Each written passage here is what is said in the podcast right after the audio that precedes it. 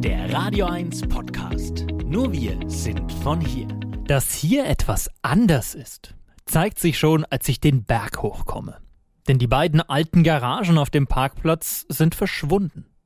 An ihrer Stelle steht nun ein kleines Häuschen, das es in sich hat, wie ich später erfahren werde.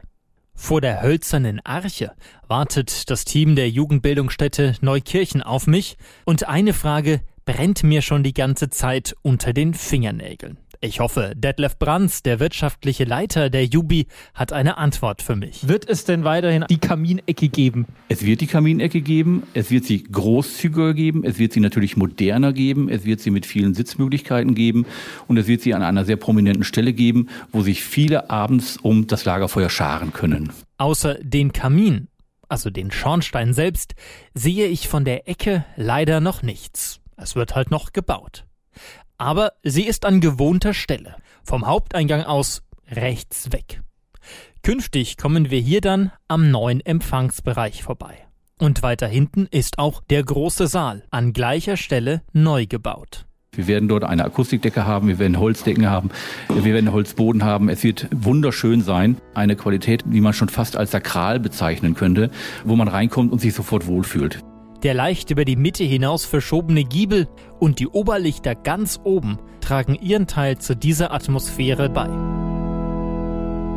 Auf der anderen Seite des Gebäudes, beim Bauen im Bestand, muss man immer schauen, was geht, was möglich ist, was gibt der Ort her. Und so wird der Innenhof aus seinem fast 50-jährigen Dornröschenschlaf geweckt. Wir haben einen Glasgang um den Innenhof herum, wo vier Ausgänge in diesen Innenhof führen. Mindestens durch zwei wird man den Innenhof beleben können und sich dort aufhalten können. Und der hat auch eine sehr gute Aufenthaltsqualität. Auch bei den Zimmern hat sich einiges getan. So gehören die Duschen auf dem Gang der Vergangenheit an. Wir haben jetzt 34 Zimmer, zwei reine Einzelzimmer und viele Zweibettzimmer, aber in der Masse natürlich äh, vier Bett und auch drei Fünfbettzimmer. Die Zimmer sind natürlich nicht riesig, weil wir im Bestand gebaut haben, aber der Vorteil ist, jedes einzelne Zimmer hat jetzt eine eigene Badeeinheit. Wir haben ein Waschbecken, wir haben ein WC und eine Dusche auf jedem Zimmer. Und das ist, glaube ich, ein Vorteil, den viele andere Häuser nicht bieten. Zwei Zimmer sind auch komplett barrierefrei. Aber nicht nur bei den Zimmern, auch bei den Erlebnisbereichen draußen wird auf größtmögliche Inklusion geachtet. So soll ein Trampolin statt auf hohen Pfosten ebenerdig im Boden versenkt werden. Das Miteinander spielt eine große Rolle, wenn nicht gar die größte Rolle.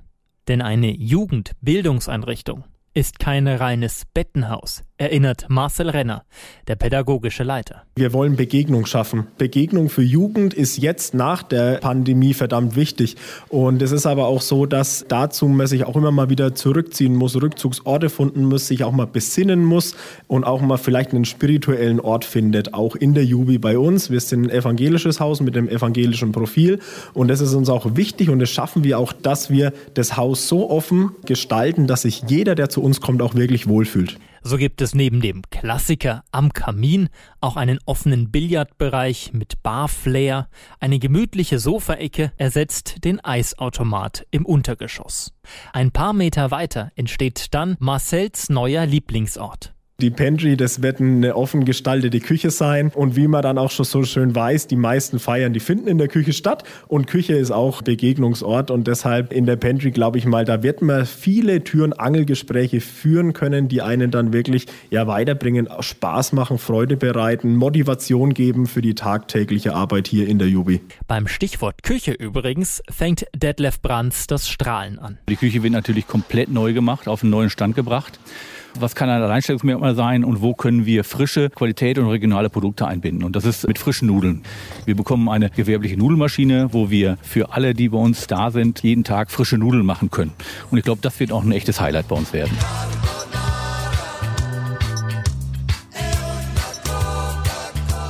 So kann die Küche jetzt noch besser und auch spontaner auf Sonderwünsche der Gäste reagieren. Aber nicht nur beim Essen spielt Regionalität und Nachhaltigkeit eine Rolle. Hier kommt nun das Gebäude am Parkplatz wieder ins Spiel. Wir haben ein neues Heizhaus. Wir haben dort als Heizmedium Hackschnitzel. Und zwar Hackschnitzel hier aus der Coburger Gegend. Das heißt, die sind nicht weit gefahren, diese Hackschnitzel, sind direkt in unseren Hackschnitzelbunker gekommen und werden hier verheizt. und wir haben 230 äh, Kilowatt Kessel.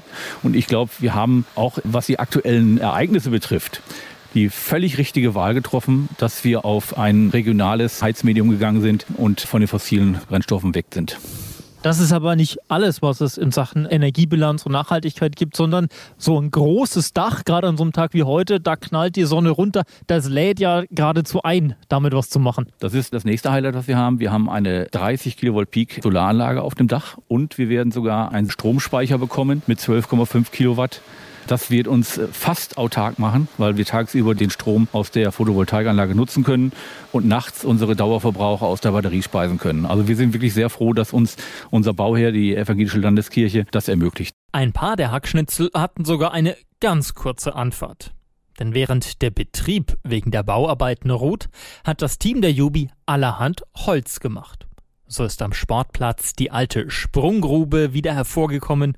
Die Hänge am Seilgarten sind nun lichter und auch die hölzernen Klettergeräte selbst müssen erneuert werden. Von der TÜV-Zertifizierung her ist es so, dass es alle zehn Jahre notwendig ist, aufgrund von den statischen Bedingungen her zurückzubauen und neu aufzubauen, damit man dann für die nächsten zehn Jahre wieder die notwendige Sicherheit hat, um dann wieder pädagogische Angebote in unserem Niedrigseil- und Hochseilbereich anbieten zu können. Aber auch dann nach der Eröffnung Mitte September bleibt noch einiges zu tun. Da wird sich auch in den nächsten, ich sag's mal, Jahren noch viel tun, weil dass man das jetzt alles schafft in der kurzen Bauzeitraumphase, das ist schwer zu realisieren. Also es ist so, wir werden uns auch weiterhin weiterentwickeln und wir werden auch da in Sachen Außengelände immer wieder nochmal in I-Punkt oben draufsetzen. Und aber auch das sind klare Ziele. Wir wollen nicht nur die Kinder und Jugendlichen hier beherbergen, das ist uns viel zu wenig.